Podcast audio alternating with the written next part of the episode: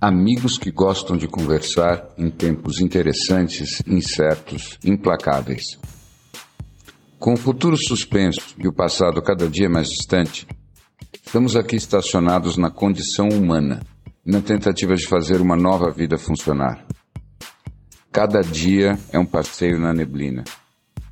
E os elefantes estão soltos.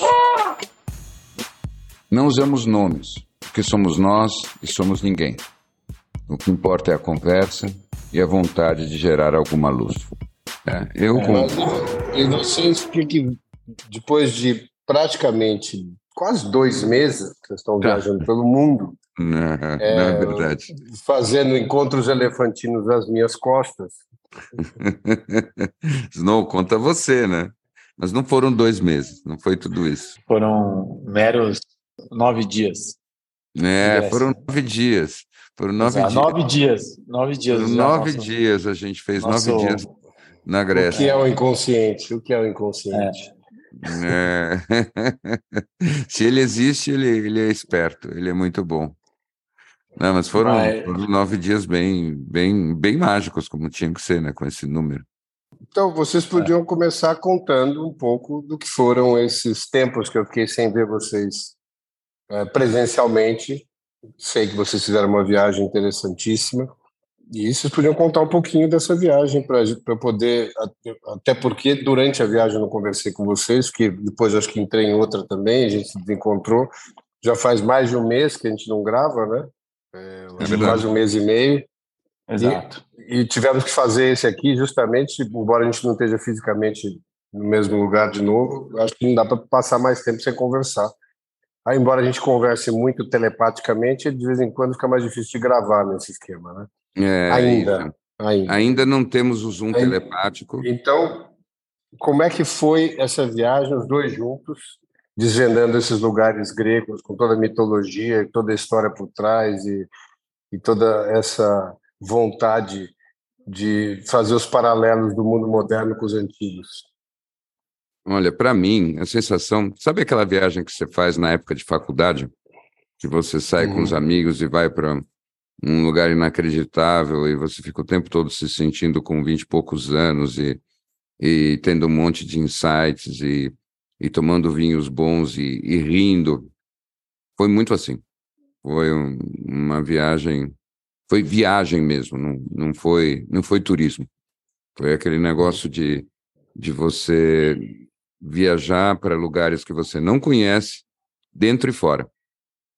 Uhum. Acho que foi assim, né, Snow? Eu acho que foi para nós foi. Eu acho que sim. Para mim história. foi um, uma surpresa também, porque fazia muito tempo que eu não me, não me dedicava a uma viagem, talvez nesse nível de parar e pausar e realmente estar tá presente nos contextos e nas coisas. Então, só contando um pouco mais, né? A gente a gente passou um tempo viajando, a gente foi para Grécia e a gente fez uma, uma viagem que contemplava visitar alguns templos e alguns lugares históricos é, importantes da Grécia.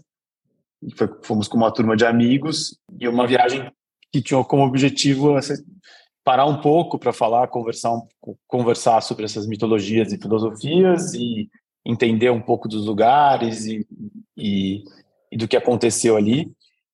E foi muito, muito especial desse ponto de vista, porque quantidade de lugares históricos importantes que a gente foi e com os contextos bem dados pelo, pelos guias e pelas pessoas que acompanharam a gente lá e junto com o Bi tinha se preparado bastante também para essa viagem, para conseguir trazer muitas coisas também para o nosso dia a dia foi realmente muito especial. Então a gente foi para alguns lugares, assim, alguns templos e alguns lugares históricos que definiram muito do que era assim, essa cabeça filosófica barra mítica que a gente tem da, da Grécia.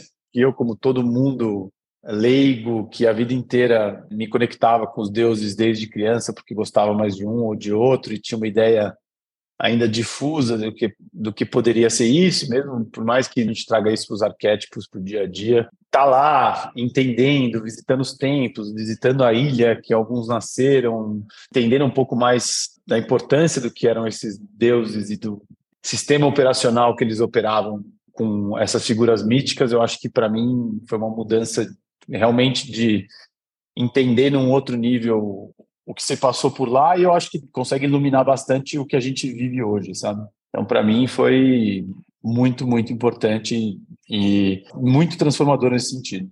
É, para mim foi parecido com, com o que ele contou. Eu só acrescento uma coisa. Eu acho que teve um grande risco. Foi um grande risco que foi corrido, pelo menos por mim. Eu corri um grande risco e eu consegui. Deu tudo certo. Por quê? Porque desde que eu sou adolescente, que eu leio sobre a Grécia, eu estudo sobre a Grécia e eu sonho sobre a Grécia. Qualquer um que já leu Zorbo Grego, Colosso de Marúcia, essas coisas todas, sabe o que eu estou falando. A Grécia não é só um lugar, a Grécia é uma ideia.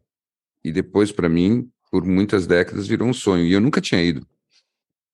Então, o risco de eu ir para a Grécia e simplesmente encontrar ali um, só mais um, um, lugar do turismo internacional cheio de oligarcas russos e, e excursões era muito grande. O risco de não ter mais nada do sonho juvenil era gigantesco. Então, quando disse que eu corri um risco e, e deu tudo certo, nós conseguimos, não é, Snow? Nós conseguimos ir para a Grécia, que saía da Grécia simplesmente concreta e ia para a Grécia mítica, para a Grécia mágica.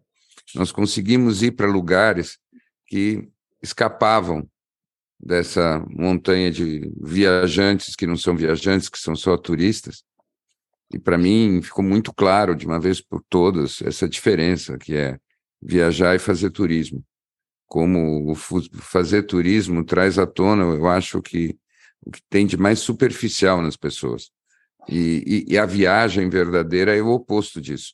Mas como é complicado você conseguir fazer uma viagem num lugar onde as pessoas normalmente vão aos milhões para fazer turismo. Eu acho que nós conseguimos. Tivemos um pouco de sorte, mas, mas deu tudo certo. E isso, e isso deixa a gente muito alimentado, muito enriquecido, não só pela Grécia em si, mas pela sensação de que com um pouco de planejamento dá para você correr riscos assim. Dá para você fazer aventuras malucas desse jeito. Como se nós tivéssemos 20 anos e, e o mundo ainda fosse jovem e, e, os, e os tais turistas ainda não tivessem descoberto os lugares. Vocês tiveram algum, né? Go, você teve alguma viagem assim dessas que foi mítica para você, essas épocas pré-turísticas de agência e tudo mais? Teve algum lugar que fez a sua cabeça? Até teve, mas eu acho que eu queria voltar aqui nesse lugar da Grécia, porque eu acho que você indo com essa cabeça que vocês estão descrevendo aí, que é uma viagem bem diferente, e eu estava vendo um pouco, hoje eu estava, por, por, incrível que pareça, pensando muito na Grécia, porque eu estava vendo aqui um, um pouco da, dessa relação que o grego tinha entre a beleza e o terror, né? Uhum. E uhum. toda vez ele está diante daquela beleza, ele começa a tremer e saber que está tão próximo aquela ideia uhum. visceral de entrar numa batalha, de estar tá perto do belo e destruir. E acho que uhum. tem uma questão muito, muito pertinente, que acho que diferencia muito o grego do romano, mais ou menos próximo daquela época, é que o grego ele tinha muito claro essa cabeça da válvula de escape, vamos chamar assim, né? de uma hora para outra sair desse lugar sério e começar a cantar, dançar e beber e, e fazer tudo o que tinha que fazer e depois voltar a, a administrar aquela vida corriqueira deles que o romano tinha um pouco mais de dificuldade, deixava acumular, né? quando chegava num ponto virava um Nero ou virava um Calígula e aí virava uma coisa completamente sem referência. Quando você faz uma viagem desse jeito que vocês fizeram, você chega diante daqueles templos, você consegue se conectar com a energia daquele pensamento, com aquela energia daquela, daquela atmosfera, de tudo que você leu, tentar pensar com a cabeça do cara que estava sentado ali. Conta aí um pouco. Bom, é, a, a, ideia era justamente essa. Quando nós fomos a Delfos, quando nós fomos, sobretudo, a Eleusis, a ideia era exatamente essa eu fiz uma conversa com a turma sobre Eleusis, por exemplo. Lembram aquilo que a gente falou de todos os rituais, uh, do Immortality Key, da possibilidade de que eles, de que eles faziam faziam viagens é. psicodélicas com fungos e não sei mais o que, com cevada. Nós falamos sobre isso em alguma conversa nossa, um, um ano e meio, dois atrás quase. E... Eu acho que, inclusive, vale voltar e dar esse contexto, porque realmente falar de Eleusis eu acho que é fundamental. É. Então, a gente foi lá e, e, e, realmente nós fomos visitar Eleusis como se Eleusis fosse a chave mística secreta da, da cultura grega daquela época. E, e, cara, eu posso dizer, a energia ali é alguma coisa difícil de, de descrever. Quando você vai preparado, sabendo o que é, é curioso, porque eles mesmos lá, eles não valorizaram o negócio. Então, em volta tem você tem um, um, cenário industrial, você tem porto, você tem um monte de coisa ali. Eles meio que esqueceram o que Leusis era, mas quando você vai lá nas, nas ruínas mesmo, é, é bem inacreditável. Eu estava vendo uma foto que eu tirei hoje, que, como vocês sabem, eles faziam aqueles rituais para a deusa Perséfone ali, porque era, era a deusa Perséfone que estava ali por trás de Eleusis, recebendo as pessoas quando elas estavam em estados alterados de consciência. E eu tirei uma foto lá na gruta onde tem as romãs que foram colocadas ali para Perséfone, e tem uma das fotos que você vê a gruta, parece que você está vendo a cara do Hades, você vê os olhos dele, e aquilo lá parece a boca do Hades com, com as romãs. Ficou um, uma foto inacreditável. Depois eu, depois eu vou te mostrar. E o que fica muito nítido? Fica muito nítido que a base daquilo que fazia diferença para eles continuava sendo uma, uma relação direta com, com outras possibilidades do real. E aquilo que você estava descrevendo, Go, que era essa capacidade que eles tinham de sair fora e se soltar, para eles era claramente a visita de alguma divindade. Na verdade, eles se viam como, como seres que eram constantemente possuídos por divindades que mexiam na energia deles e viravam a chave. O mais importante desse ponto de vista era realmente Dionísio, porque Dionísio era a divindade de virar a chave. É isso que era a marca registrada do, do Dionísio. Dionísio muda as coisas. Então você está de um jeito, chega Dionísio e vai te deixar de outro jeito. Mexe na tua energia, mexe na tua emoção, mexe no teu impulso. Mas quando você lê a Ilíada e a Odisseia, essa é a chave de tudo, já na época do Homero, que os deuses chegam, visitam os personagens e imediatamente eles têm uma ideia ou eles têm uma mudança de humor e eles reagem a isso. E um barato, porque os gregos daquela época eles tinham a liberdade de entender que o que acontecia dentro deles não necessariamente era provocado por eles. Eu acho que essa essa liberdade que significa você não ter uma distinção radical entre o dentro e o fora é a coisa mais moderna ou mais contemporânea que a gente poderia explorar. Se tem uma coisa que nos atrapalha, é que a gente trata nosso interior como, como uma coisa fechada, estanque. Tem o um mundo lá fora e temos nós aqui dentro. Então, o que acontece aqui dentro tem a ver diretamente conosco. E para os gregos não era assim, não era assim. O, o interior de um grego clássico era como se fosse uma praça. Então, na praça tem você, tem eu, tem o cachorro, tem aquilo que aparecer, tem aqueles eventos surpreendentes que, que ocorrem ali, e tudo isso acontece dentro de você e se traduz em pensamentos e, e emoções. Um barato, né? Imaginar uhum. essa mobilidade, essa vivacidade toda assim. Então foi muito mágico. Eu acho que nós, os vinhos gregos também, hein? Que coisa aquilo.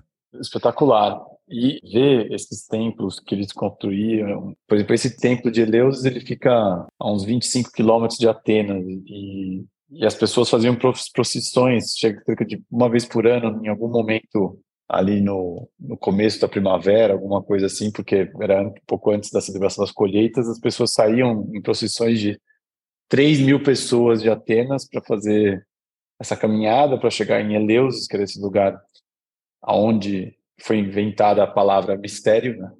Uhum.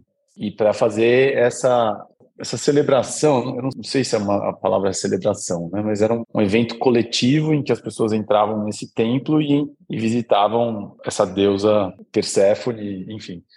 Um culto, esse, né? Era um culto, exato, mas era um culto uhum. de, de transformação e que hoje em dia tem algumas frentes, algumas linhas que diz que de alguma forma tinha ali uma bebida que eles bebiam que tinham alucinógenos, enfim, que psicodélicos. Era o quiqueiam, quiqueiam é, que eles chamavam. É. é. Mas eu acho que o mais interessante de tudo é que o que acontece em Eleusis fica em Eleusis, né? Então, uhum. é, no, no, durante 1.700 anos, foi um dos lugares mais importantes de peregrinação espiritual da antiguidade e não, não se não podia tinha, tinha uma, tinham regras muito sérias do que, do que não, não podia passar o que acontecia lá. E o mais interessante de tudo é que os grandes filósofos e nomes da antiguidade todos eram iniciados em Eleusis. É. Então, é, a importância de Eleusis para a nossa vida é, é uma coisa é, absurda. E hoje em dia tem algumas ruínas lá, tem uma energia realmente incrível, tem uma, tem, né, dá para ver ali umas ruínas do templo, mas é, é no meio de um São Bernardo do Campo, do lado de Atenas. E isso é muito interessante ver como, né, talvez as ideias de desenvolvimento clássicas que fizeram a gente chegar onde a gente está hoje também fizeram com que hoje ali esteja do lado de um porto, do lado de um, de um lugar industrial que de nada lembra, inclusive todo o resto da Grécia, assim, é um lugar muito muito específico, assim, muito industrial.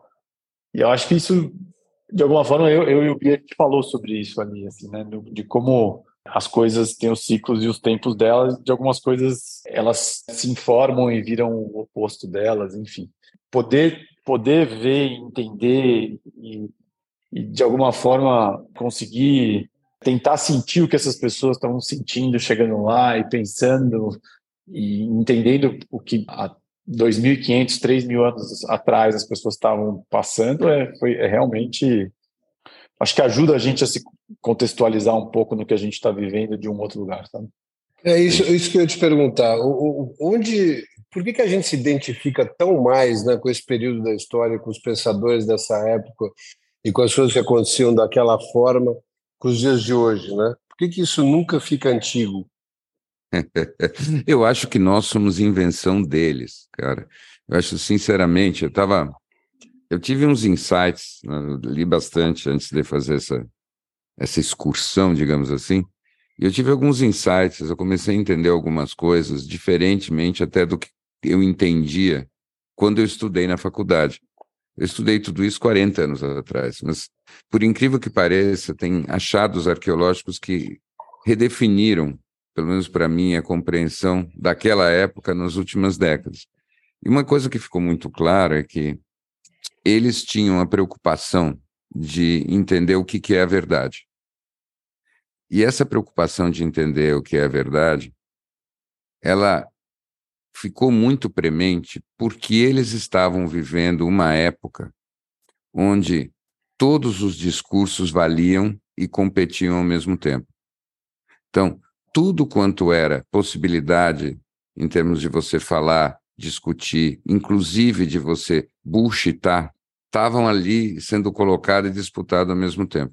Então, é, é, incrível como o período clássico ateniense, porque é disso que a gente está falando, ele é muito, muito, muito, muito semelhante à, à nossa democracia contemporânea que na verdade você tem todos esses discursos e eles necessariamente estão disputando espaço, quase que ideologicamente para cá e para lá, estão disputando influência, estão com um interesse muito prático. E você acaba com a sensação de que todo mundo fala e a verdade acaba soterrada com tanto discurso.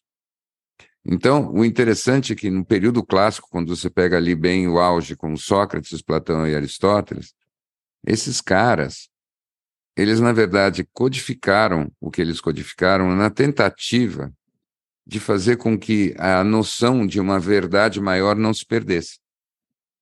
Então, nós somos completamente herdeiros deles, porque nós estamos o tempo todo vendo todas as possibilidades do pensamento, a gente ouve hoje em dia todo mundo dizendo coisas para a esquerda, para a direita, para cima e para baixo, nós ficamos completamente desorientados e há uma força muito grande sugerindo que não existe verdade nenhuma, tudo é relativo, cada um veja do jeito que quiser, e isso é liberdade isso é bom.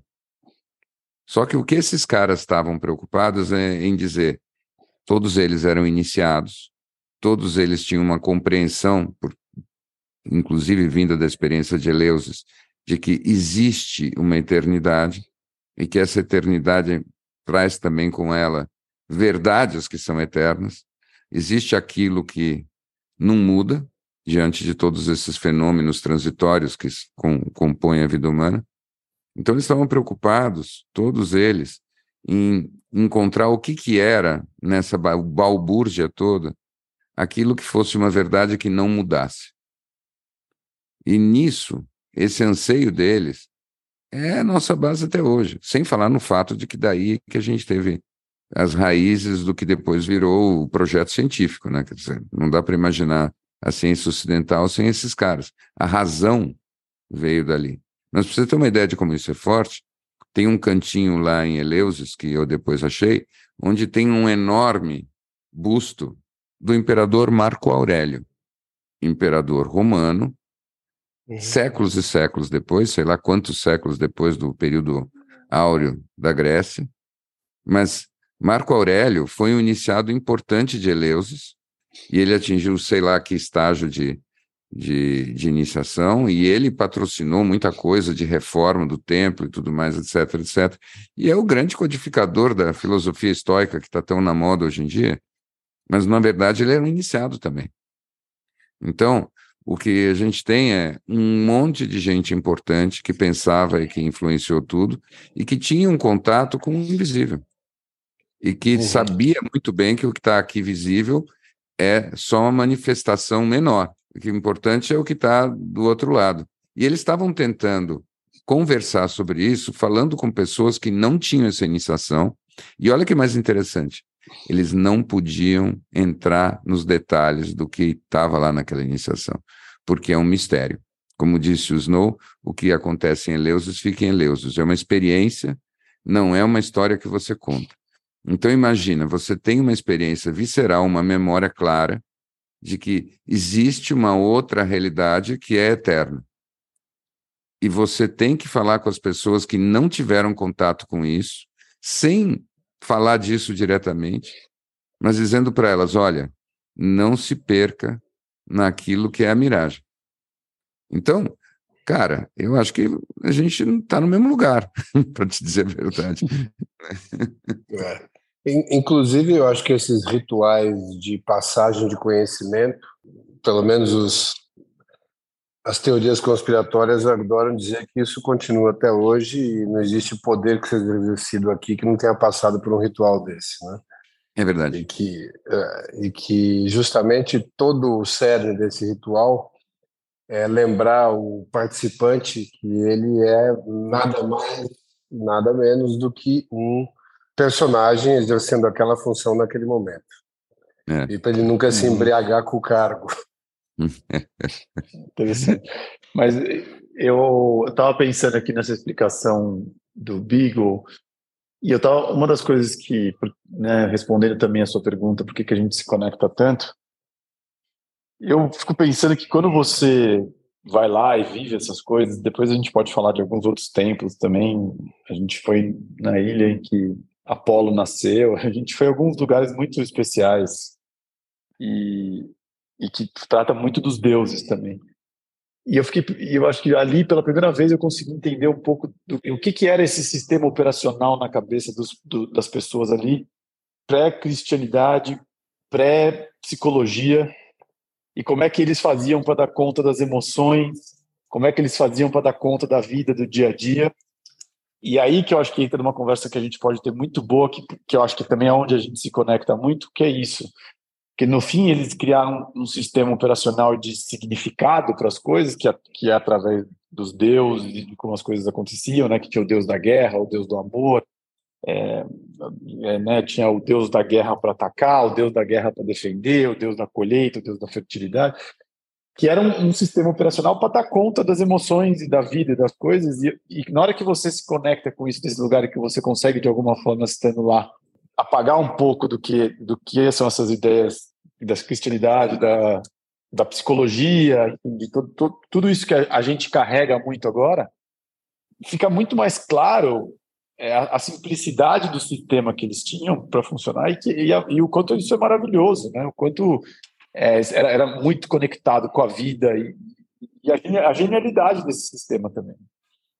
Você sabe, Snow, eu acho que agora você está pronto para estudar Jung, porque, afinal de contas, a, a psicologia junguiana é simplesmente uma tentativa de atualizar muitas dessas uhum. intuições de, de maneira, digamos assim, aparentemente mais científica, mas eu gostei de você usar a metáfora do sistema operacional, porque o, o ponto que eu acho mais importante do ponto de vista prático é você imaginar que nós todos temos, temos acesso a um monte de programas, programas que são como se fossem comportamentos que dão um contexto, que dão respostas, que dão que dão maneiras de funcionar e que nós temos acesso a isso porque nós somos humanos.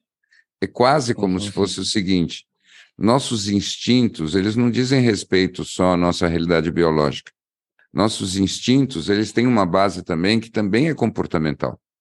Então é aquela história, você pega um João de Barro, o João de Barro, ele sabe como fazer o ninho dele, com a entrada falsa e tudo mais. Ele não precisa aprender isso com o mestre João de Barro, que ele vai lá e faz o aprendizado. Um João de Barro sozinho, quando chegar a hora de fazer o ninho, ele vai saber fazer o ninho assim.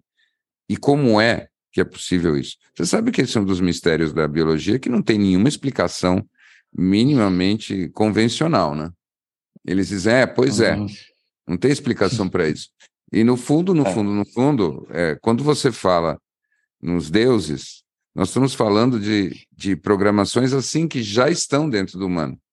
Então, quando você põe uma programação para rodar, ela já vem com todas as informações, inteligências e comportamentos que depois você vai elaborar e, de certa maneira, tentar desenvolver uma relação mais pessoal com, com tudo isso.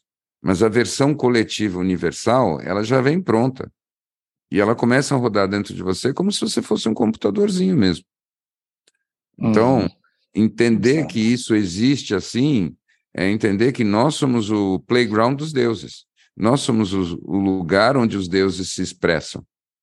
E nós não somos, de forma alguma, os protagonistas sozinhos dessa história. Pelo contrário, nós podemos até pro protagonizar alguma coisa, mas como ser, serizinhos pequenos diante desses grandes seres que estão ali fazendo suas disputas olímpicas dentro da nossa alma, né?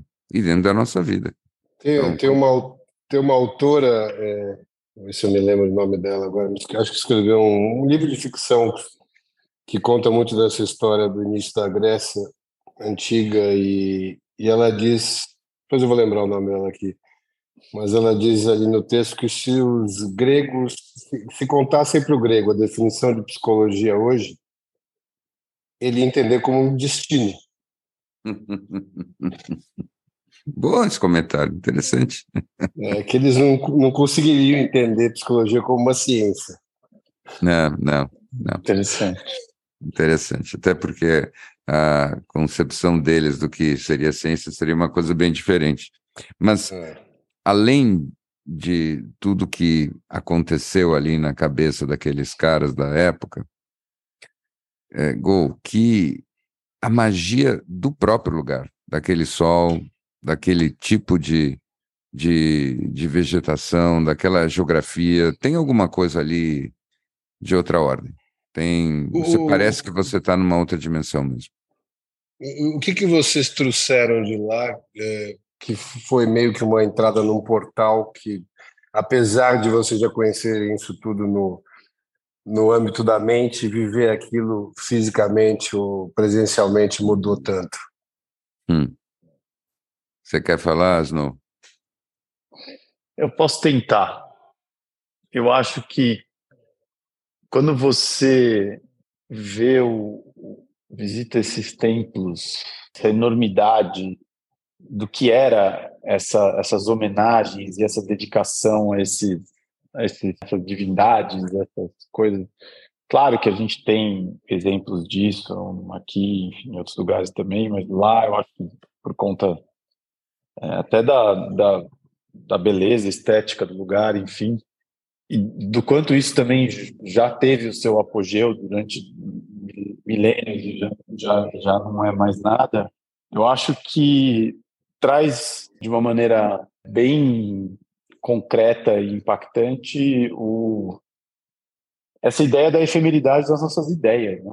e das nossas das nossas narrativas e das histórias que a gente se conta, inclusive do, do nosso, né, do que, do que eu estou chamando aqui do, do nosso sistema operacional, da forma como a gente opera, né, em, tem, em tempos aí de chat de PT e de mudança de, de, de, estruturas linguísticas e tudo mais, quando você olha isso, você fala, putz, realmente mil anos passam e as nossas estruturas, sejam elas concretas ou sejam chips de computadores, elas vão ficar obsoletas e tudo que a gente falou, pensou, imaginou, criou, vai virar só um, uma visita da memória, enfim. E por mais que isso seja um contexto natural em viagens, que, esse tipo de coisa, quando você vê o, gigante, né, o tamanho, a enormidade de tudo que eles criaram lá e, no fim, o que a gente tem, o ressoar dessas ideias, eu acho que isso é algo que eu trouxe muito, muito forte, assim, de lembrar o quanto a gente de fato tem que saber a, da, a cada vez mais da efemeridade, não só da nossa vida, mas como das coisas que a gente acredita. Para mim, você sabe que é, é, o essencial foi uma coisa complementar ao que você acabou de dizer. Mas para mim foi, foi realmente realizar um, um ritual mágico. Fazendo uma, uma referência assim, bem pop, vocês lembram daquele filme Em Algum Lugar do Passado? Uh, a minha sensação foi que a gente conseguiu fazer alguma coisa daquele jeito. Quando você diz que, que nós abrimos um portal, para mim, o portal foi eu consegui voltar para aquela Grécia. Eu tive lá. E o interessante é que eu estive lá porque quando você consegue fazer o ritual mágico direito, você cria uma passagem.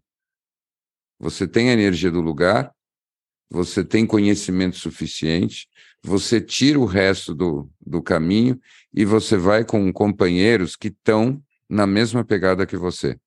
Quando você junta tudo isso, você é como se literalmente você abrisse um portal dimensional e, e você viaja no tempo. Essa é a sensação exata que eu tive. Uhum. Aí as sincronicidades começam a acontecer e você volta com a sensação de que você esteve lá, não que você foi para um, uma viagem é. normal.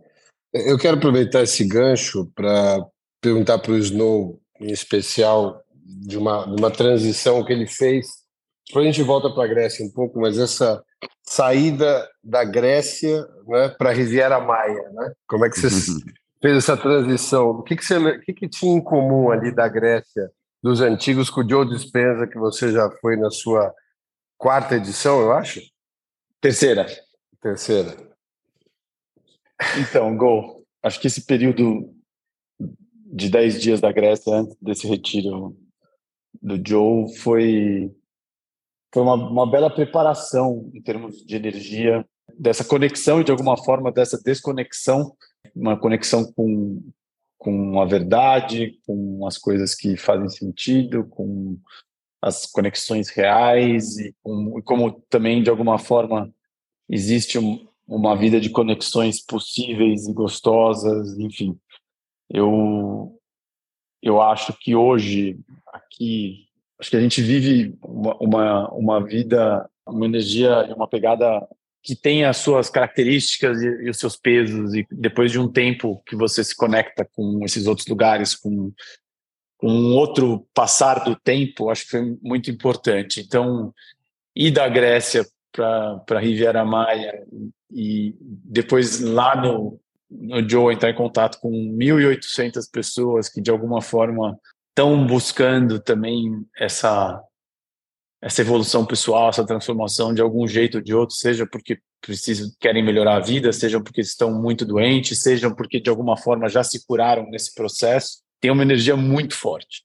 E, e de alguma forma é, é a mesma energia, que é essa energia de conexão consigo próprio, com algumas verdades, com entender algumas coisas. E é engraçado, porque eu estava com um pouco de medo, porque eu achei que pudesse ser muito dispara essa energia. E no fim, até o Bi me perguntou também isso no meio do caminho. Ele falou: e aí? E eu falei: foi super complementar. Foi, foi quase como se uma coisa tivesse me, preparando para outra. E, e dessa vez, por conta disso, esse evento lá, esse retiro foi ainda mais profundo para mim. E ele teve ainda mais significado, porque eu acho que eu cheguei já com uma outra energia, sabe? E é interessante esse aspecto do, os gregos eles cultuavam muito a ideia de você se aprofundar muito num professor só, né? É, uhum. Platão só teve um professor e, e, e, talvez uma contrapartida àquela história dos antigos seja hoje essa versatilidade, né, de sair de um lugar onde você está absorvendo alguma energia, algum contexto, muito ensinamento e tal, e depois e beber de uma outra fonte que talvez tenha princípios parecidos, mas enfim, te dá uma, uma ideia de sempre poder, é, de certa forma, ir transitando nesses lugares de interesse, né? E talvez esse professor maior seja você nesse caso. Que vai se alimentando com através de vários tentáculos diferentes aí nas fontes uhum, diferentes. Uhum, uhum. É, desse ponto de vista eu sou bem platônico mesmo. Eu acho que se ressoar é porque, no fundo, já está dentro de você. E aí não faz tanta diferença se, se você troca troca de fontes. A, a possibilidade que nós temos hoje é uma possibilidade até que tem que ser explorada de você ficar bebendo em todas essas fontes ao mesmo tempo. Eu acho que isso é, é, a, é a nossa marca, é a marca da nossa época. Mas, de novo, o importante, quando a gente para para pensar, é que tudo está sempre refletindo a mesma polaridade, que é metafísica, filosófica, o nome que a gente quiser dar, que é a polaridade do uno com múltiplo. Então, você tem a multiplicidade das coisas e você tem a unidade das coisas. Então, é quase como se você precisa viver a multiplicidade para experimentar a unidade de uma maneira rica. A unidade, ela é, é, é, é transcendente e rica demais para que você possa ficar dizendo tudo é um, tudo é um, tudo é um e parar nisso. Se você diz tudo é um, você tem razão. Mas se você fica só nessa consciência da unidade de tudo, nem dá para viver. Então você precisa se jogar na multiplicidade e, e recuperar a unidade de todas as diferenças. Essa, essa, esse jogo, esse balé, eu acho que é o balé da consciência. Você já chegou a, a se aprofundar eh, em parapsicologia, não?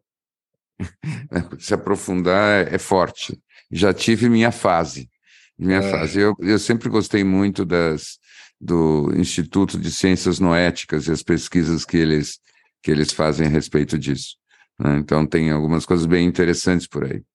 Né? Eu estava comentando outro dia, até falando sobre o Joe que com certeza o fato dele conseguir botar 1.800 pessoas ressoando numa mesmo tipo de frequência, no mesmo tipo de intenção, aumenta de uma maneira exponencial a, possibilidade de qualquer fenômeno parapsicológico.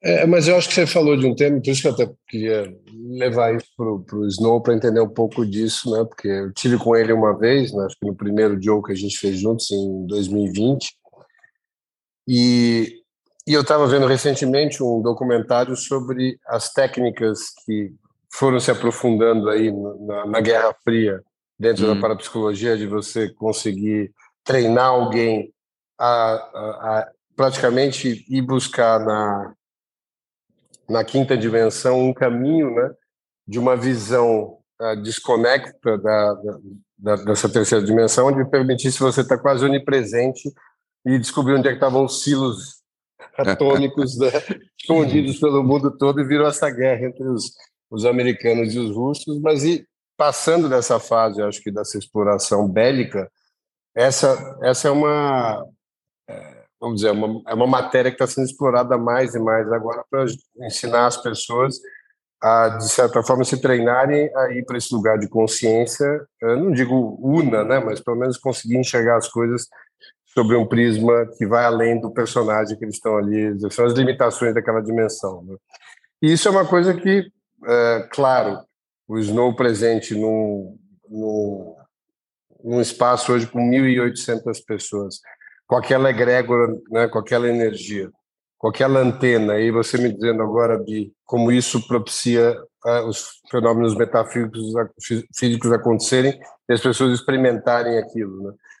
É, eu me lembro bem quando eu fui a primeira vez, que eu estava em momentos pós-Covid, né, eles não vão lembrar bem disso, que eu estava super debilitado, e no momento que eu passava a porta né, para o outro lado ali, eu não tinha praticamente sintoma nenhum, né, o que mostra que a gente é realmente energia. Mas você sentiu, uh, Snow, uh, como é que é esse, como é que foi essa energia comparado com o que a gente viveu naquela época, né, que também estava muito vibrando naquela questão do medo, e, e um pouco dessa ideia de você ficar mais sensível, chegar lá mais sensível dessa vez. Então, é super interessante esse tema, e acho que ele dá bastante pano para manga aqui para gente, porque quando a gente foi tinha mil pessoas, né? Mil, mil cem, mil duzentos. Agora tinha mil e oitocentos. Então é ainda mais poderoso.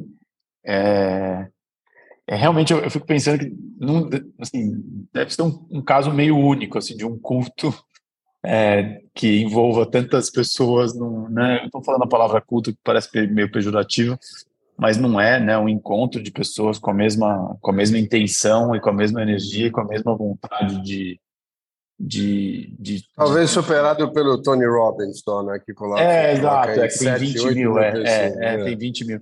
Mas é que eu acho que ele tem uma intenção diferente, porque esse momento, ali tem, tem as pessoas meditando, a proposta inteira do, desse trabalho é você ter umas, mais ou menos umas 35 horas de meditação, em que você começa a maior parte do tempo meditando, focando muito no seu coração, enfim, e... Mas, Snow, antes, antes de você falar, me conta um pouco o que é esse trabalho do Joe Dispenza hoje. Como é que você entendeu seu trabalho que ele faz e por que ele está sendo acompanhado tão de perto pelas universidades, principalmente a Universidade de Califórnia, San Diego. Eu sei que os médicos têm seguido ele, ele está usando muito, muito dado científico para para dar mais respaldo para o trabalho. O que, que você, como é que você caracteriza eu vou, eu vou, hoje o trabalho que o Joe Dispenza está fazendo?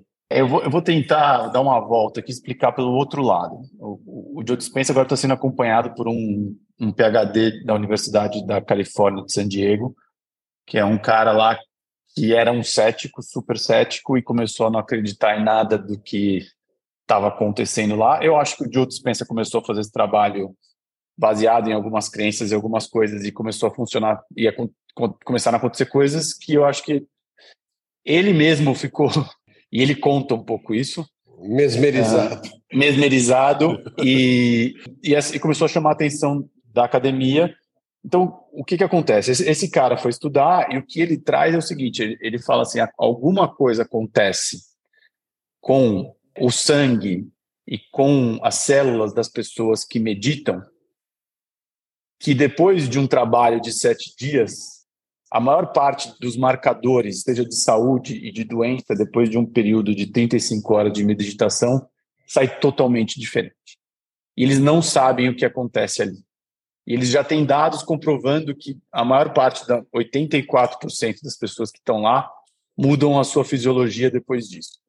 E daí ele, esse cara, ele fala assim, é, isso não é mindfulness, porque não, é mindfulness, ele falou, ele falou, se eu tivesse que chamar, eu chamaria de nothing, né? nothingfulness, que é, é você. É tudo e o nada, né? É, é você realmente focar no nada. E daí ele faz até uma brincadeira que é o what the fuckfulness. Porque assim, eles não sabem dizer o que, o que é, o que acontece lá, porque no fim, quando você vai fazendo essas meditações. Mas a ideia, a história que eles estão enquadrando isso, é que é uma mudança na frequência das pessoas. Então, através das meditações em que você vai para um lugar em que você se conecta com essa com o nada e que você pode chamar o nada como a fonte, a source, alguma coisa assim, você vai para um estado em que você deixa o seu cérebro em coerência com o seu, com o seu coração, com as ondas teta, que é onde você consegue, enfim, entrar numa frequência e daí você consegue de alguma forma se curar, e daí a gente poderia ir um passo além e falar que é a frequência de cura do universo, alguma coisa assim, mas acho que a gente pode ficar um pouco mais numa explicação de, de uma frequência de cura. E essa frequência de cura, que eu acho que é interessante, porque aí se conecta muito com o passado, enfim, com todo, todos os aspectos de cura do passado. Então, basicamente, o que eles acreditam é que as pessoas é, indo para este lugar de se conectar com o nada e ficar ali um tempo e mudar as ondas cerebrais e mudar as ondas do coração, elas conseguem entrar num estado em que elas permitem com que o corpo entenda e, e mude a, a, sinalização epigenética. Que eu acho que essa é a grande história. Eles estão conseguindo comprovar. E o que, que é? A, o epigenética vem do grego, que é acima, epi, que é acima da genética. Então, é, antes você tinha a ideia de que a genética era uma, uma predisposição quase como um karma que você teria que viver. E agora o que eles estão percebendo, a ciência como um todo, é que você sinaliza, liga, não tenho detalhes, estou falando lugar totalmente leigo, você liga e desliga a gente conforme então você os, os, né, você desliga os, você liga os genes que te deixam doente e eventualmente você pode desligá-los. Agora o mais interessante é que esses caras eles estão começando a, a pegar milhões e milhões de dados dessas pessoas que fazem as meditações. Então desde eles colocam células cancerígenas num laboratório e colocam pessoas para meditar com a energia em cima dessas células, essas células começam a mudar. Então, tem alguma, alguma explicação aí na frequência que eles realmente estão começando a comprovar, porque, e eles colocam a célula por quê? Para evitar o efeito placebo. Né? É. Porque se você falar que uma pessoa está se curando através de um, eles chamam coherence healing, né? que é um, uma cura de hum. coerência, é você pode ter o poder do placebo. Então eles estão conseguindo comprovar isso para células que não sabem o que está acontecendo com ela. É, mas pera lá, né, né, né Snow? Tudo bem, mas assim, para mim é muito claro, você conta tudo isso, é que tem mais coisa que tem lá, né, que acontece lá. Para mim, uma coisa interessante é o quanto que o Joe sabe muito mais do que ele fala. Enfim, então, exato. Tudo bem, esse é o discurso oficial. Nós não sabemos isso, nós não sabemos aquilo, blá, blá, blá, blá, blá, blá, blá, blá. Agora, quando você vê até mesmo as próprias meditações que ele faz, as meditações que ele faz são tunadas no pequeno detalhe, visando é, a programação a partir de conhecimentos que são nada mais, nada menos do que esotéricos. Então, a maneira Sim. como ele sintoniza cada um dos chakras.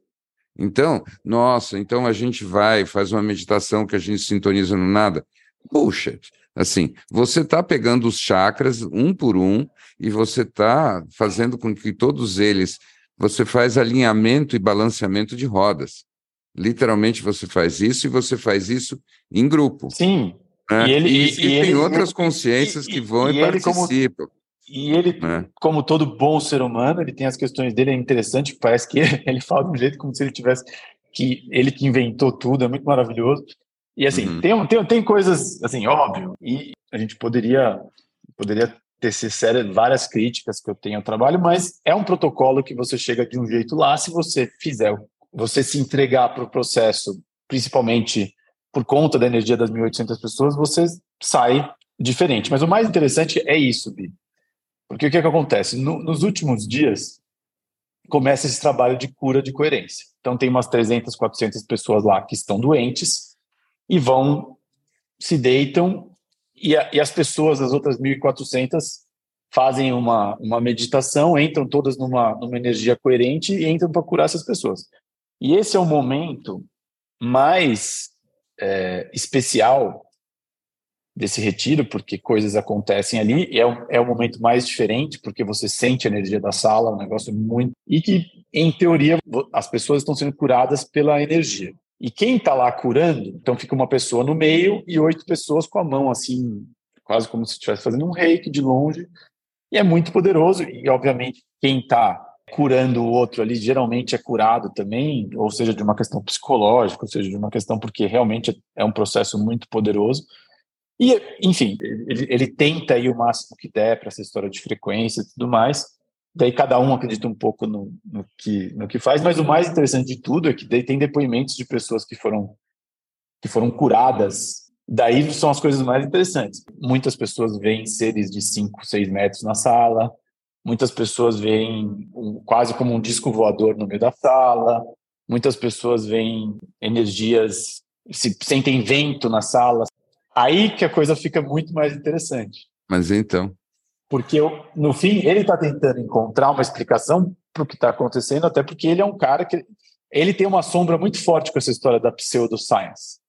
E ele está o tempo inteiro tentando defender isso, porque obviamente ele foi ele apanhou a vida inteira por conta disso. Mas pois é, né? E veja, não é que eu estou criticando ele, meu intuito não era esse. Eu, eu acho que todo cara que vai para esse lugar desde que o mundo é mundo, ele vai ter que andar nessa corda bamba que é a corda bamba, onde de um lado você tem o fenômeno que acontece e de outro você tem o discurso que você faz. Você já ouviu falar de Anton Mesmer? É o Mesmer, é o, o é o do, do que, que fala do é do que fala do mesmerizing, é a hipnose, né? da hipnose. Mas então, Anton Mesmer era um cara fascinante. Tem um vale a pena explorar esse cara. Esse é um cara que chegou em Paris, é um austríaco que chegou em Paris do nada, um pouco antes da Revolução Francesa, e ele começava a chegar nas pessoas, e ele também tinha desenvolvido um jeito dele, tipo Dr. Joe, uhum. e ele chegava e simplesmente ele usava o poder mental das pessoas para curar qualquer problema físico que elas tinham. E quando você lê os relatos, eles não eram tão diferentes do que você está me contando. Na verdade, eles eram muito semelhantes. E o ponto todo é que, supostamente, diziam, ele tinha desenvolvido pela primeira vez o começo da, da hipnose. Mas quando você para para pensar, cara, aqui era a hipnose, agora a gente pode dizer que é Joe Dispensa antes. Vamos lá para trás. Como é que vocês acham que os xamãs siberianos curavam quando eles não tinham acesso a nada, só diferentes tons de branco e um pouco de gordura de peixe? Eles curavam de um jeito que o ser humano sempre pôde se curar. Se você quer chamar isso de cura vibracional, se você quer falar que isso é o, poder mental, coherence healing, o que você quiser chamar, o que eu desconfio é que o fenômeno é essencialmente o mesmo. Quando você tem aquelas curas em igrejas também, os milagres, é tudo essencialmente a mesma coisa. Existe uma dimensão da nossa realidade que, porque ela é holográfica, quando você consegue um grau de coerência suficientemente alto, você funciona como um raio laser no holograma. E o raio laser no holograma, o que, que ele faz? Ele traz à tona novas dimensões tridimensionais, novas possibilidades que estavam lá ocultas no, no processo. Então, essa epigenética é como se fosse assim, uma reconstrução da tua própria realidade a partir de um, uma intenção mental muito específica. Vamos chamar isso de mágica, vamos chamar isso de Joe Dispenza, vamos chamar isso então... de xamanismo. E para mim, a, a, o curioso só, esse que é o ponto, é como em todas as épocas, a gente estava lidando com essencialmente o que me parece o mesmo fenômeno, e cada vez você se atrapalha porque você descreve isso de um jeito. Você ou você misticiza demais de um lado, mistifica até, ou você vai para o outro lado, fica tentando dizer não, não é nada disso, mas na verdade é a mesma coisa. Eu, eu concordo. E eu acho que, inclusive, a forma como você falou dessa coisa do tridimensional é exatamente por aí as palavras que ele usa, enfim. Mas eu acho que o mais importante do que fica para mim dessa história é a mensagem que ele traz, que eu gosto muito, que para mim faz sentido, é que a resposta está dentro de você. Ele fala muito isso. E daí não importa o quanto a gente acredita no, no quantum field, o quanto a gente acredita no, nos seres de 5 metros, o quanto a gente acredita na epigenética, eu acho que todos nós, de alguma forma, temos é, uma intuição de que quando a gente está vibrando na gratidão, na, no amor, a vida, de alguma forma, vai para um lugar melhor.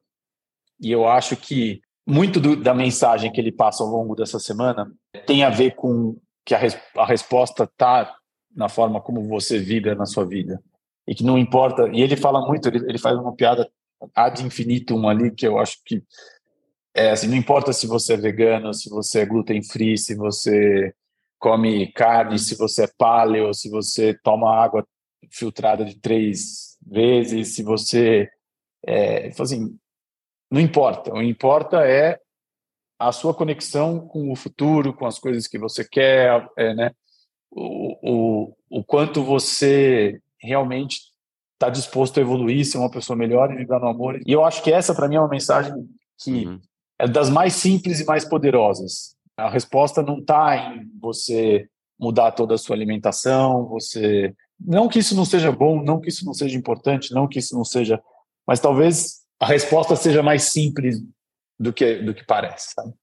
É, eu acho que assim, é a pegadinha. Então, por exemplo, o nosso ego ele tem a mania de, de concretizar as coisas, então ir para os detalhes. Então, é, você fica lá preocupado com quantas, quantos goles de água você está dando, dando por hora, se você está tomando os nutrientes certos, se você está fazendo as coisas certas, se está fazendo as coisas erradas. E, sem dúvida, se você está fazendo tudo certinho, mas você está preocupado em fazer tudo certinho, provavelmente você está numa frequência mais baixa do que aquela que você deveria estar. Eu acho que a tradução mais simples daquilo que ele está dizendo, que nem poderia né. discordar, é eleve a sua frequência. Isso. E a, quem tem a frequência elevada, é, naturalmente olha o futuro como aquilo que ele deveria ser. Simplesmente um, um, um momento sequencial na linha desse espaço-tempo, onde você tem infinitas possibilidades se abrindo. Então, quando você vê o futuro simplesmente como esse leque abrindo em mais possibilidades ainda, você já está. Não se trata de ser otimista, se trata de você ver as coisas como um leque e não como um funil.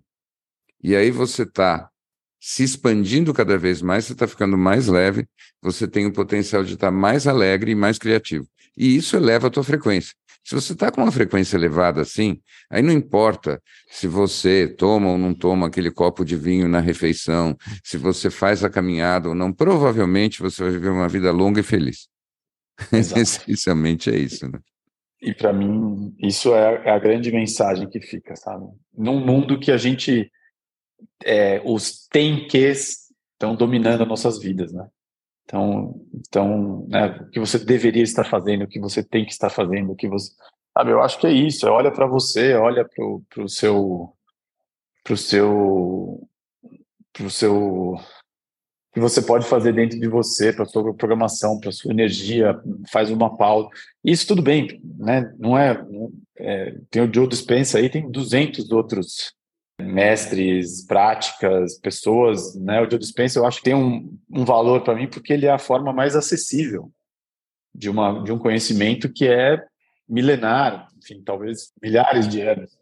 Mas tem muita gente que traz esses conhecimentos, talvez empacotados de outras formas, que é isso, é como é que, como é que você cuida de você, é simples quanto isso, é você ser uma pessoa né, que a gente chama de alto astral, né, good vibes. Hum é, assim, basicamente, tô, obviamente estou simplificando aqui, mas e quanto a gente sabe que quando a gente está num lugar ruim, de ressentimento, de raiva, de dor, a gente manifesta tudo desse jeito. E ele, para falar, eu falei a palavra manifesta, mas ele jamais usaria a palavra manifesta, porque ele é muito mais inteligente do que isso. Você, vocês acham que tem aí talvez é, uma uma armadilha subliminar que é talvez essa não estou falando especificamente do Joe, mas vejo muito até o que a gente está sempre conversando aqui, que é essa obsessão que a gente tem pela mudança, né? pela transformação e tal.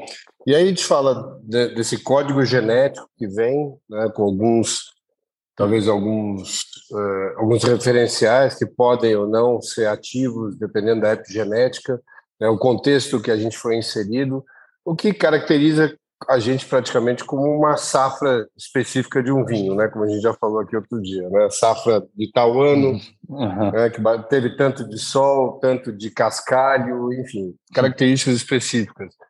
E, E talvez tenha aí uma essa ideia de querer mudar o vinho, né? De querer mudar a uva, querer que ela tenha um, que ela saia de um de um Chardonnay para um Sauvignon Blanc, querer sair até de um vinho branco para um vinho tinto. E a gente tem essa obsessão com a transformação. E de vez em quando eu fico pensando se essa aquela programação mais antiga que a gente tem, que é aquela programação quase intrínseca de de afastar as coisas que a gente é, tem a impressão de não gostar, né, e tentar se apegar àquelas e querer ter mais das coisas que a gente se apegou, se ela, é, se essa armadilha, né, da, desse caminho espiritual não é só exacerbar ainda mais esse caminho de, claro, a gente sempre vai poder criar a retórica de que a gente está querendo se transformar para uma coisa melhor, né? Mas tem uma armadilha aí de talvez ficar mais, continuar preso nessa mesma dinâmica, né? Ao invés de talvez, não sei, perceber as coisas de um outro ângulo, de uma outra ideia, que talvez seja toda toda a brincadeira aí da não dualidade, né? Mas eu fico pensando muito que eu, de vez em quando, quando eu penso, daí eu falei com o Snow, outro, acho que uns dois dias atrás, o Snow falou, pô, vou fazer um protocolo de 52 semanas de meditação todos os dias. Eu já na hora falei, Estou junto com você.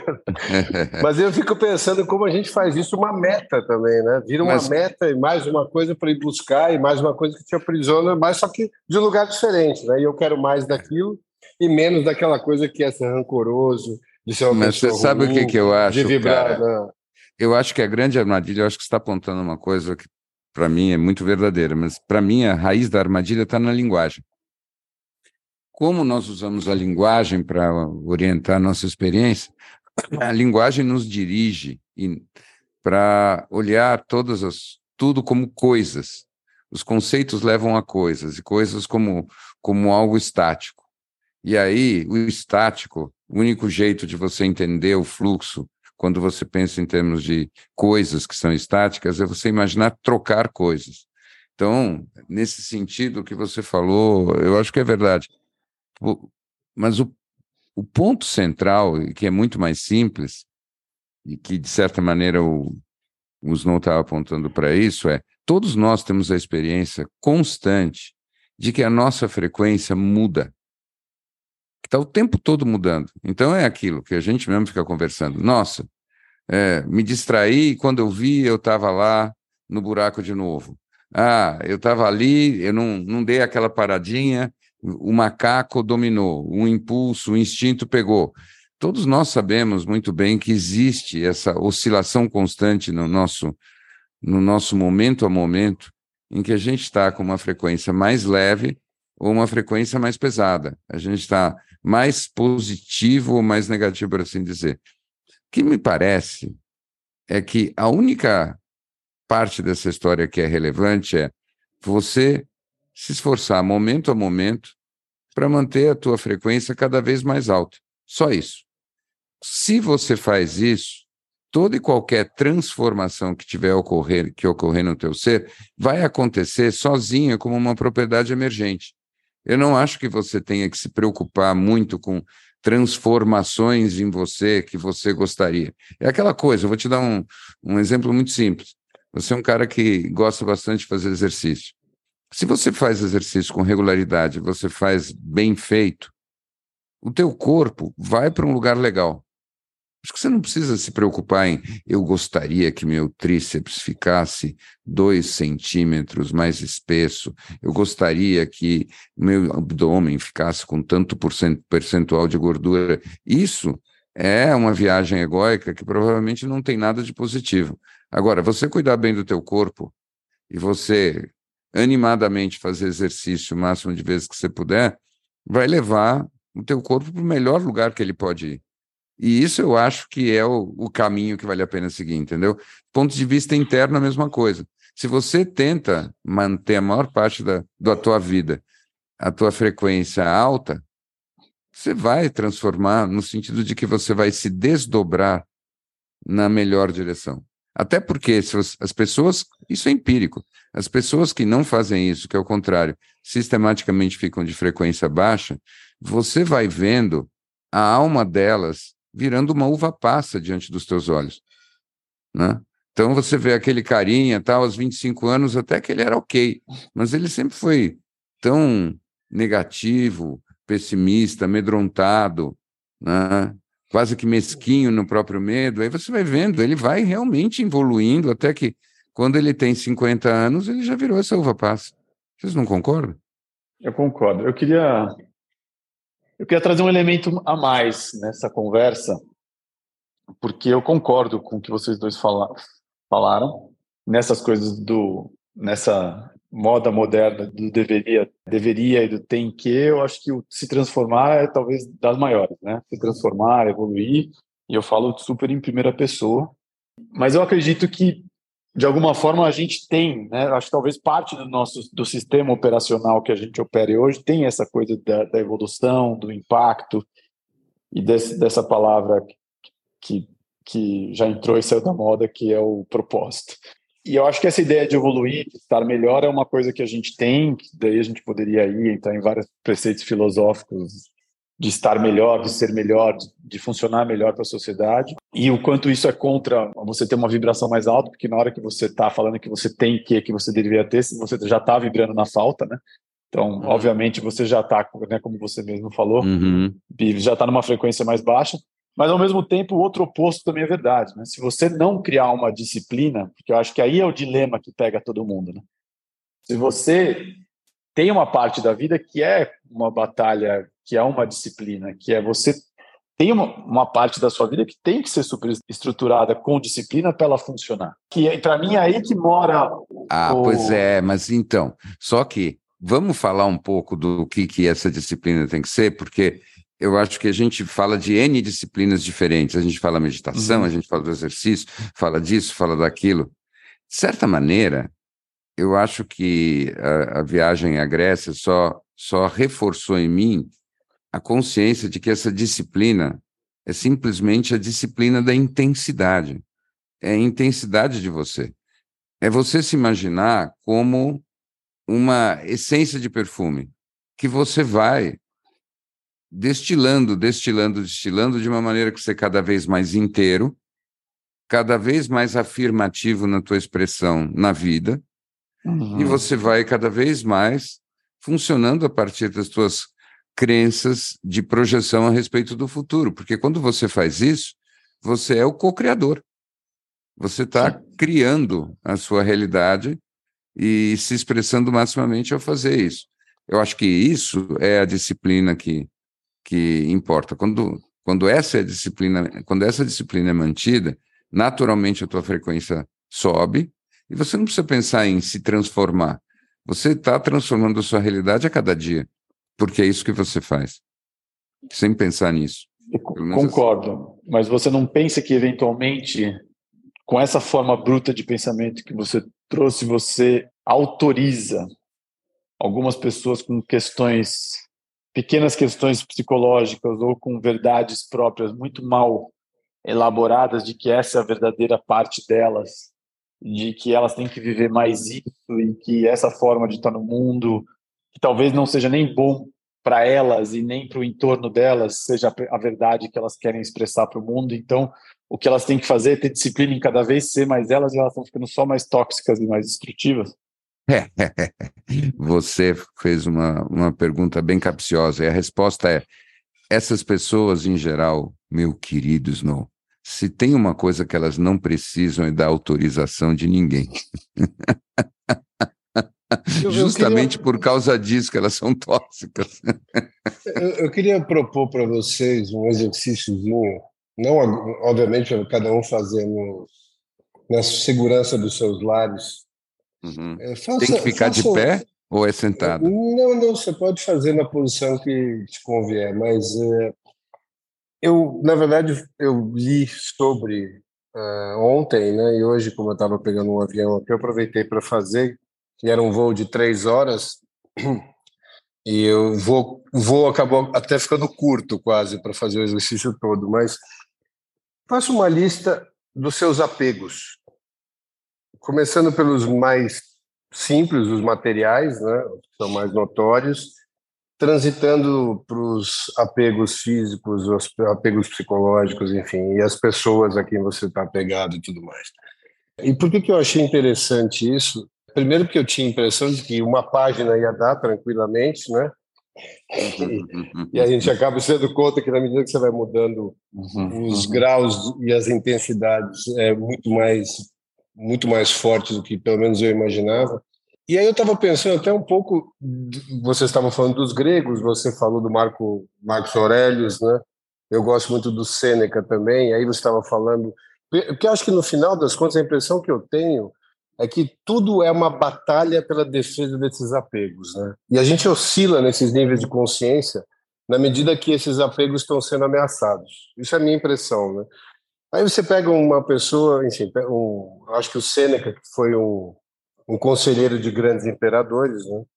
É, pegou, acho que pela frente, um dos os mais complicados, mas ainda assim, ele, com toda aquela capacidade de passar conhecimento para frente, é, pegou o último deles, Nero, né? Nós sabemos como isso terminou, ele, e ele teve chance de ser uma boa influência na vida de Nero desde os 16 anos, né? E Nero acabou indiretamente o matando ali para frente.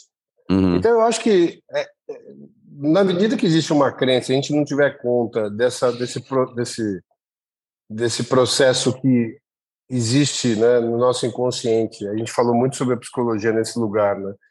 Uhum. Transitando lado a lado ali com a espiritualidade. Se você não tiver a par dessas desses dessas defesas cada gatilho que existe ali pode ser uma coisa simplérrima, te leva para essa reação, para esse condicionamento padrão, para a defesa desses, desses, desses apegos.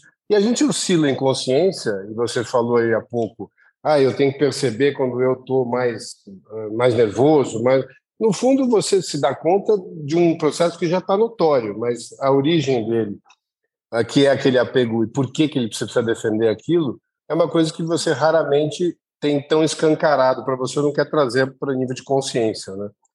Então, eu, a impressão que eu tenho é que não existe mais o bom e o ruim, só tem uma oscilação de consciência, dependendo do quão importante é para aquele indivíduo defender aquele apelo que ele tem.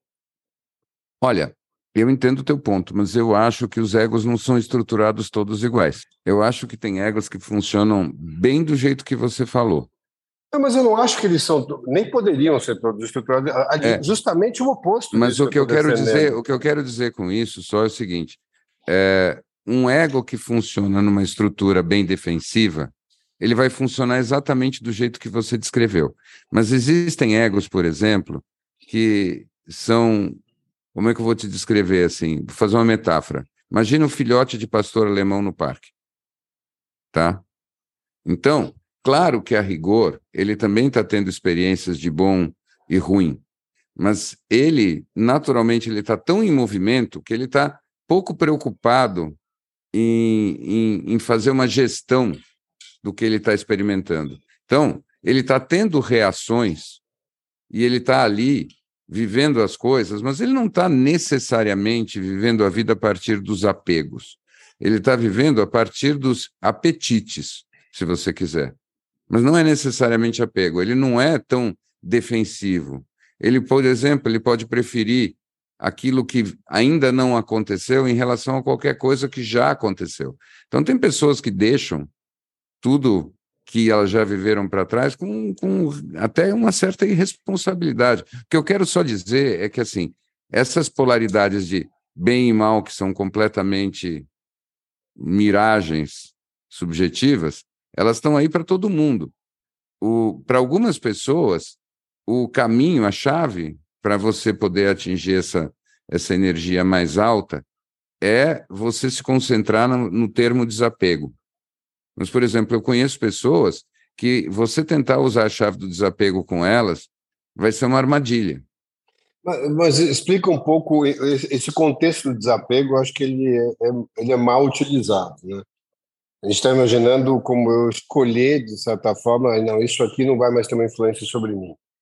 Ah, então, eu vou reprimir isso dentro de mim e, a partir desse momento, eu não estou, estou, estou desapegado disso. Mas, claro que, é, num nível mais profundo, aquilo continua, lá, talvez até mais latente, que aí vem para mim a diferença entre os gregos e os romanos.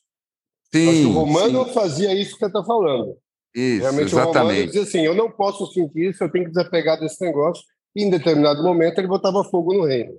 É, isso, isso. Ou e seja, a sombra do Sêneca é o Nero.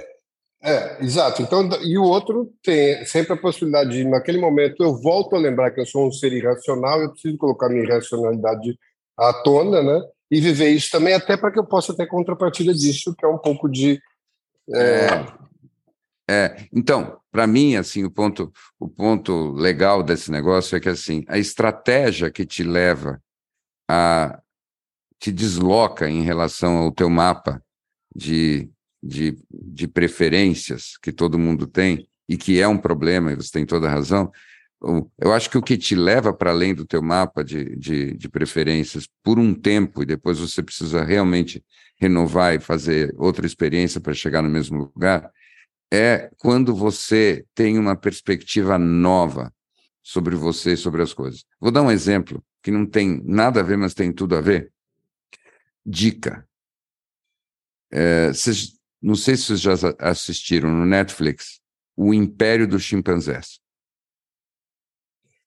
Olha, eu vou dizer uma coisa para vocês. Aconteceu, eu acabei de ver ontem, aconteceu uma coisa ontem que é muito, muito rara. São quatro episódios. Quando acabou o último episódio, eu aplaudi a TV.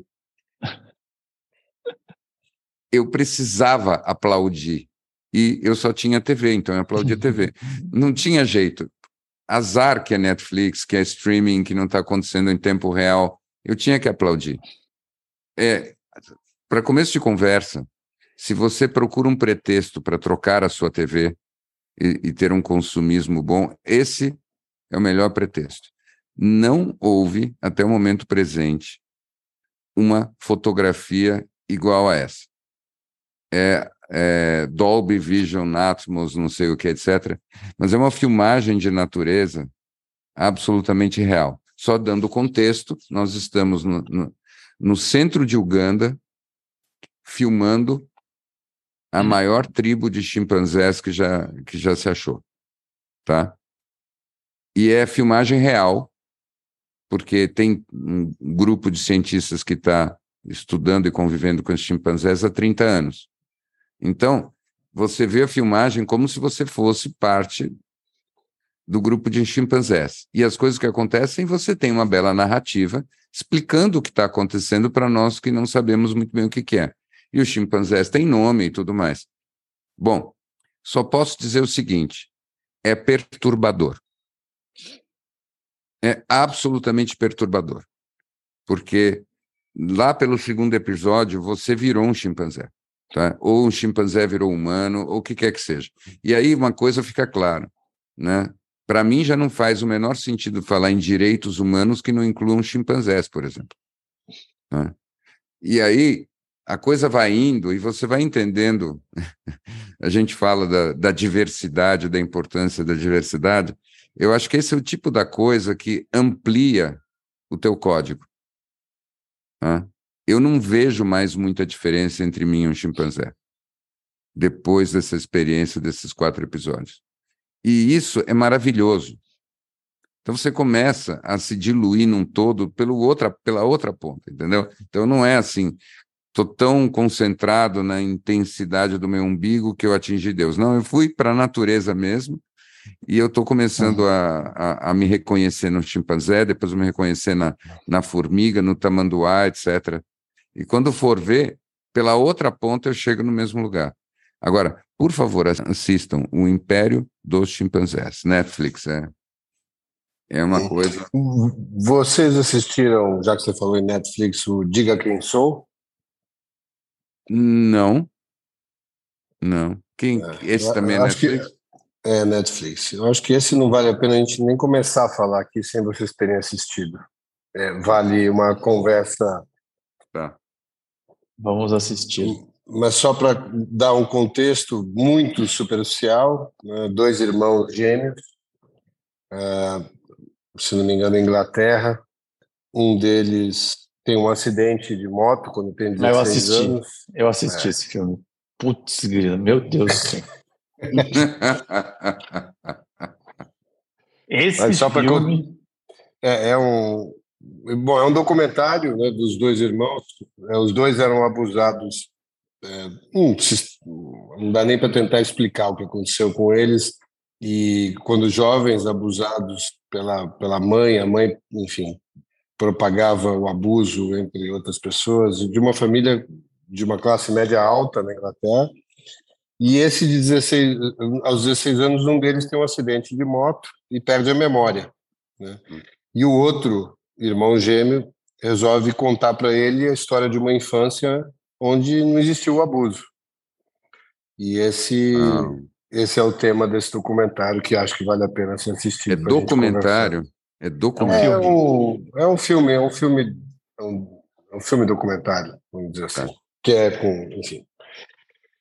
Mas uh, acho que até pra, vamos, vamos, vamos até elevar então. um pouco a energia dessa conversa. Não, mas escuta, mas vocês, vocês não acham que esse tipo de experiência assim que te leva para uma perspectiva nova, que tem inclusive um impacto estético, não importa aí se é, se é um documentário do Netflix, se é uma viagem como aquela que a gente fez para a Grécia, essas coisas, elas realmente por um segundo te deslocam para fora do teu mapinha de apegos ou miragens, não sei mais o que, desorganizam o teu ego e por aí, por essa brecha, você não acha que entra a luz cósmica que te expande e que te leva, ainda que por momentos, para um, uma dimensão maior? Cara, eu, eu acho que sim, porque essa definição que você faz de luz, luz cósmica, e se a gente tivesse a oportunidade de, cada vez que está entrando em algum movimento, conseguir pensar esse, se esse movimento me liberta mais ou me aprisiona mais. Né? Uhum. E eu acho que quando você fala de um, de um evento desse que acontece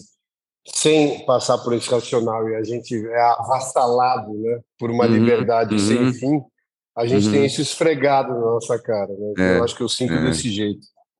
É, é, é, é bem isso. Eu, e eu acredito em tentar causar isso em mim mais do que. Eu acho que essa é a disciplina que eu mais gosto. Eu acho que é, a, é como se fosse uma poética da queda ou da cambalhota da alma. Então é você chegar e você se colocar num cenário em que a tua alma é avassalada, como você disse, os gregos, eles traziam tão perto a ideia da beleza e a ideia do terror a beleza aterrorizante que é sublime, que tem que está por trás de uma palavra que foi inventada para descrever isso, que é a palavra do luminoso, que é o sagrado, porque é simultaneamente maravilhoso além da compreensão e aterrorizante. Então, quando você junta tudo isso, você sai fora da possibilidade do teu ego caber as coisas dentro de uma caixinha e você não sabe mais o que, que é o quê? Você perde todas as suas referências. E nesse lugar absolutamente confuso, mas profundamente tocado, você está afogado no infinito. Aliás, afogado no infinito, como a gente, na realidade, sempre está. Vocês viram essa última descoberta científica que aconteceu? Como eles demonstraram que o espaço-tempo funciona como um mar que tem ondas e que as ondas do espaço-tempo que vem desde o Big Bang estão banhando todas as coisas e todas as nossas nossos partículas, átomos. todos os nossos átomos. Então, tudo está sempre vibrando numa mesma frequência basal, tudo já começa em ressonância. Então, tudo já é ressonância. Existe essa ressonância basal que une tudo. Então, essa história de frequência, não é mais uma metáfora do Dr. Joe. É como é. Não, é? se você vê o, o último prêmio Nobel de, de Física, é sobre estudos de não localidade já. Então, já está oficial. Nós vivemos num universo que é como se fosse um grande holograma, um monte de frequências que vão se somando, e nós temos a história de tudo em nós por frequência, porque é assim que os hologramas funcionam, é assim que as, as frequências vão se somando e vão sendo reconstruídas, e tudo aquilo que você pensa e sente, por sua vez, é registrado nesse mesmo todo por toda a eternidade, porque o espaço-tempo é isso. Então, vai tentar entender isso com o seu eguinho. Não tem a menor chance. A única coisa que dá para dizer é: você está ali boiando, boie e celebre esse mar inacreditável de frequências que é a realidade. e onde você está dentro. Né? É lindo e é completamente além da nossa compreensão. Como se diz cabelo em grego? Não sei. Cap, cap, Capérnicos. não sei. Capérnicos é romano. Não sei, não sei. Cabam, cabamos? Cabamos, não, não é talvez. Não sei se isso foi um. Na verdade, Cabem. Ou Cabem já é, já é em grego. Cabem é uma é universal. É. é. Platão falou Cabem quando fez a República, né? Várias vezes, eu acho. Várias claro. vezes. Mas essa história da, da, da, da ressonância do, do, então, acho que essa história prova muitas das coisas que a gente estava falando ao longo desse, desse episódio aqui. Eu acho que isso. E eu, e eu não tenho muitas dúvidas que nos próximos 10, 20 anos isso vai virar um, um mainstream aí da, das conversas hum, de. Mais ou menos como já era na época de Pitágoras, né? Exato. Exato. A gente vai Exato. realmente evoluir até, até 3 mil anos atrás, já está na hora. É, então. E daí a gente vai talvez se reconectar ainda mais com esses passados, com essas coisas. Né? Eu fico pensando só para. Não sei se o caderno está feito ou não, mas nessa ideia de da gente se deixar vassalar pelo infinito e depois a gente tem que se reorganizar, sabe aquela história? Ah, tenho o balde, agora eu tenho que pegar o balde e pôr ele todo de novo para fazer. Será que a gente consegue fazer uma vida que faz sentido quando você é avassalado pela realidade e você, né, será que existe alguma estrutura de ego que consegue sustentar ser avassalado Cara, sem voltar? Eu eu acho que sim, porque no final das contas sempre sobra aquela conexão humana, cara. E esse lugar dessa uhum. conexão humana, ela é um, é um lembrete dessas duas coisas, né? De que a gente talvez seja ondinhas no oceano, mas a gente ainda é oceano, né? Uhum. Mas que ao mesmo tempo é muito legal ver como uma onda se sobrepõe à outra e como as duas fusionam juntas e descem para terminar na praia. E sem querer ficar muito poético aqui, até porque não é a minha virtude, mas uma das coisas que eu acho que vale a hum. pena, eu até passei para o Bi outro dia, a gente já falou dele aqui, né, do Chris Voss, mas o livro dele saiu em português. Saiu? É, saiu oh. e chama-se Negocie como se sua vida dependesse disso. E eu vou dizer para você uma coisa: o que esse cara está ensinando ali é reescrever a forma de comunicação e da relação humana, cara. Porque se você colocar em prática o que está tá ali, não tem nada a ver com levar melhor numa negociação, sair melhor, alguma coisa assim. É basicamente praticar um negócio que não se ensina em lugar nenhum, né? que é escuta ativa. Né? Você realmente entender da onde está vindo o que o outro está falando, o que ele está sentindo, se conectar com o sentimento do outro, não com a história, ou com o outro, com o personagem, com o que quer que seja. We are lost and lonely people, and we're looking for a reason, and it's alright. So let's celebrate the dreamers. We embrace the space between us, cause it's alright.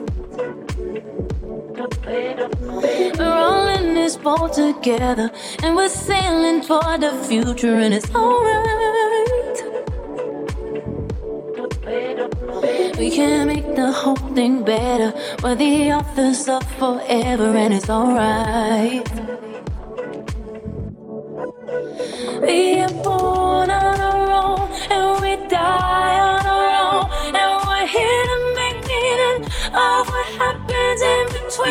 We could hate, we could love, we could doubt, we could trust, but we're here to make meaning for as long as we're breathing, and it's alright.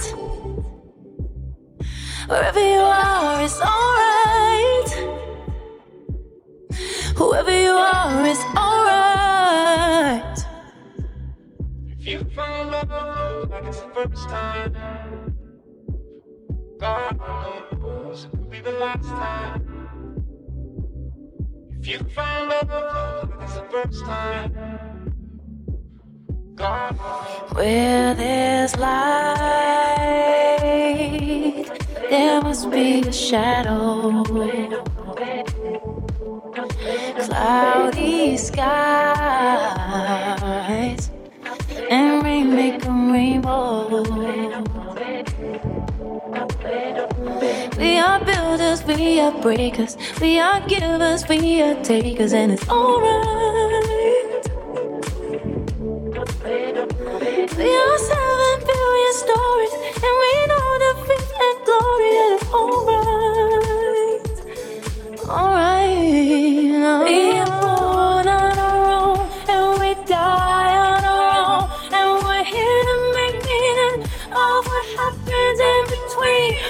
Could hate, we could love, we could doubt, we could trust, but we're here to make meaning for as long as we're breathing, and it's alright. You are, it's alright. You are, it's alright.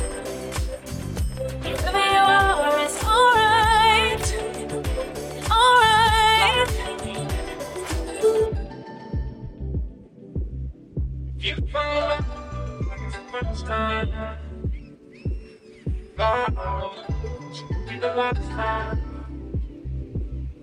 If you find out the last time, God,